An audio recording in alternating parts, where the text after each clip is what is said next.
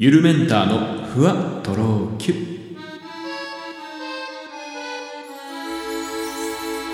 どうもゆるメンターですこの番組は僕ゆるメンターが日々の出来事をキュッとまとめてふわとろゆるっとお届けしていきますまあちょっとね、えーすいません。また月曜日に更新するの忘れちゃう。忘れたっていうか、ちょっと最近忙しくてですね、いろいろ、えーなかなかこう20分間録音して、またさらにそれをアップロードするとなると少し時間かかるんで、あって思ってちょっとやんない時があるんですけど、今日もちょっとね、えーショートバージョンでいこうかなと思ってます。最近メガネをね、買いに行ったんですよ。ショッピングモールに。でも結局、2回も行ったんですよ。でも結局買わずに帰ってきてしまいました。っていうのは、まあこれはやっぱそのメガネ屋さんの慢性的な問題というか、だとは思うんですけど、あの、まあいわゆる僕はそういうショッピングモールに入ってる、まあ、まあショッピングモールに入ってるのは大体どっちかですよね。えー ZOFF か JINS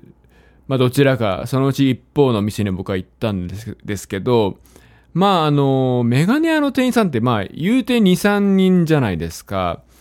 で、あれね、まあ僕がお店に入った時点で、もうすでにその2、3人が接客に追われている状況になると、僕の番回ってこないんですよね。いや、本当に。あれ、土日とかマジ、僕はその、だから混雑してるかなと思って、わざわざ平日に時間作って行ったんですけど、それでもなんか、ちょうどこう、僕が入っていくと、あの、奥でね、まあ一人は、あの、お客さんの視力検査みたいなのもしてたりとか、もう一人はもう本当あとさ、どっちにしようって最後の一本どっちにしようか決めてるお客さんの対応してたりとか、で、一人はなんかこう奥でね、えーカウンターのとこで、あのーメガネの修理に来た人の、ああ、ちょっとこうしてみましょうかみたいな相談をしてるとかだと、もう私がお願いする人がいないのですよ、そこには。でさ、で、さらに、まあ、その人がそこから例えば修理に取り掛かりましたとかさ、えー視力検査終わっていざメガネ作りに入りますってなると、ますますその間作らなきゃいけないじゃん、メガネを。だいたいああいうのって当日わ当日渡しで、まあ、レンズの在庫があるないとかもあると思うんですけど、大体当日私とかでさ、えー30分なり1時間なりで、できますよ、取りに来てくださいっていう風じゃんか。だ僕がその人の接客が終わったからといって、わあ、終わった、僕の番だってわけではない気がするんだよね。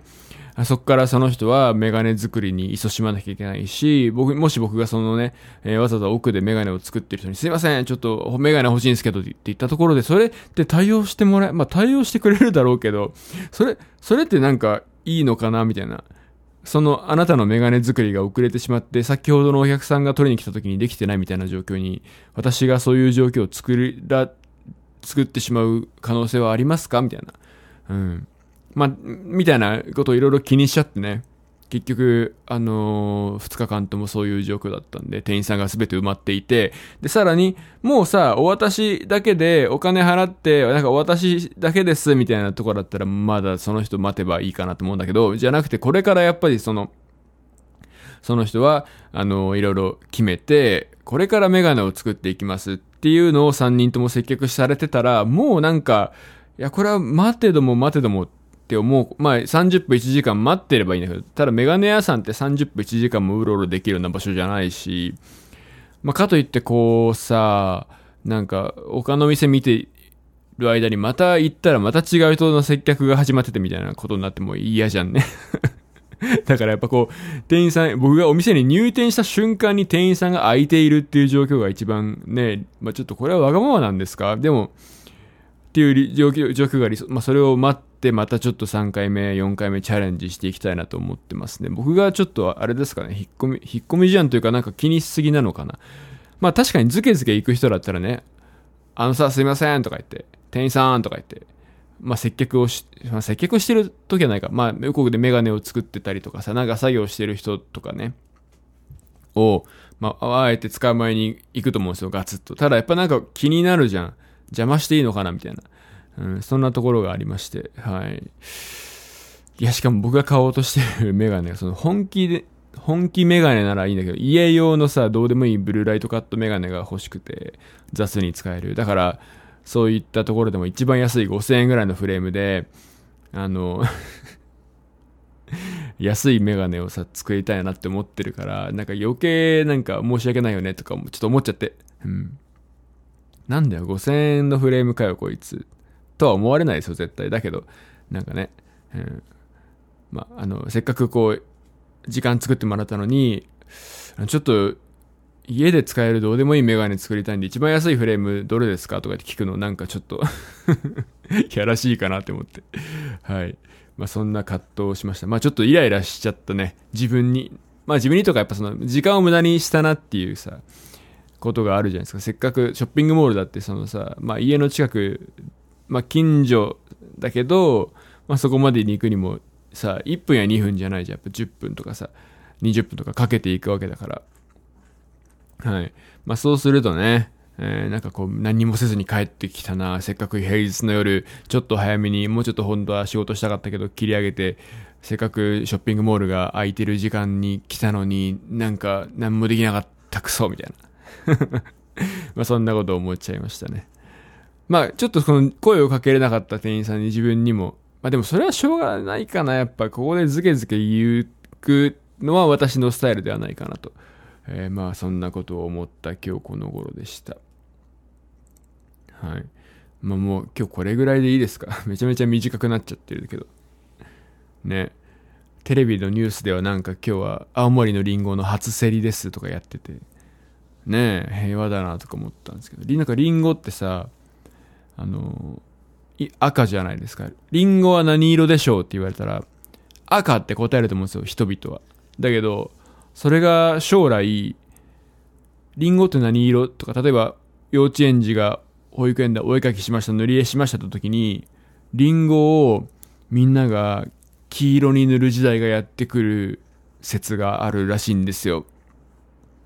ね。リンゴといえば赤。赤といえばイチゴ。マジカルバナナみたいな、そういう連想もできるじゃないですか。リンゴといえば赤。だけどやっぱリンゴといえば黄色、黄色といえばレモンっていう時代が来るかもしれないってことなんですね。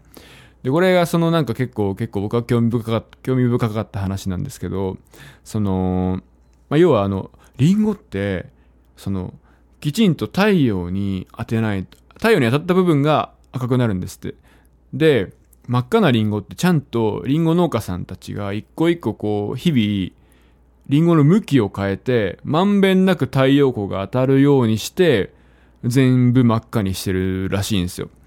でね、今、リンゴ農家、まあ、リンゴに限らず農家さんってやっぱ高齢化が進んできて、その作業ってむちゃくちゃ手間なんですって。で、さあ、あのー、さらにその、色が、色づきが悪かったりしたら、その品質がとかさ、見た目がってことで値段が下がっちゃったりするそうなんですだから、今、それがめんどくさいから、最初から黄色のリンゴを育てる農家さんがすごい増えてるらしくて、いずれ、その、リンゴをくるくるね、いちいち回して日に当てるっていうことができなくなってみんな体力的に。いずれ日本で生産されるリンゴはみんな黄色くなるっていう説があるらしい。まあこれは本当にでも、今黄色いリンゴが全然、なんかもう以前に比べると全然増えてるらしいんで。まあ確かにね、日本のリンゴってマジ、まあ僕は結構イギリスに住んでて、まあイギリスの話ばっか最近してますね。けどイギリス人めっちゃリンゴ食うんですよ。本当に漫画みたいにさ、あのみんな裸のリンゴをカバンに入れてんの。ね。こう、欧米の、欧米化なんだけど、カバンから、なんかお弁当サンドイッチとか食べるじゃん。で、その後みんなカバンからおもむろに、まあちょっと小粒なんですけど、ちっちゃめのリンゴを取り出して、本当にこう、服の袖でさ、本当にですよ。見たの？大学の先生、大学の先生とかやってた？の。服の袖でリンゴキュッキュッキュって磨いて、そのままガブって食うの。まあ、みたいな、そういう感じでイギリスはかなりリンゴが浸透している国なんですけど、やっぱ、ああ、まあいう真っ赤なリンゴってないんですよね。やっぱヨーロッパ人ってそういうところまでさ、気をきっと日本人まで使わないからさ、結局ちょっとそのムラのあるリンゴでも全然いいんだろうね。結構黄色めなリンゴが多かったようなイメージがありますね。まあ、どちらにしろ僕はちょっとあんまり果物は好きじゃなくて食べないんで、あの、まあ、別にリンゴが赤かろうが黄色かろうが何でも別にいいんですけど、みかんが青かろうがさ、はあ、スイカが白かろうがさ、はあ、バナナが黒かろうがさ、まあ何でもいいんですよ、僕にとっては。だけど、なんかそういうね、高齢化っていう波がそういうところにもね、影響してくるなっていう興味深いお話を今日はさせていただきました。ちょうど10分になりますね。今日はいつもの半分、これぐらいの時間で、えー、おしまいにしたいと思います。というわけでまた来週聞いてください。ゆるメンターでした。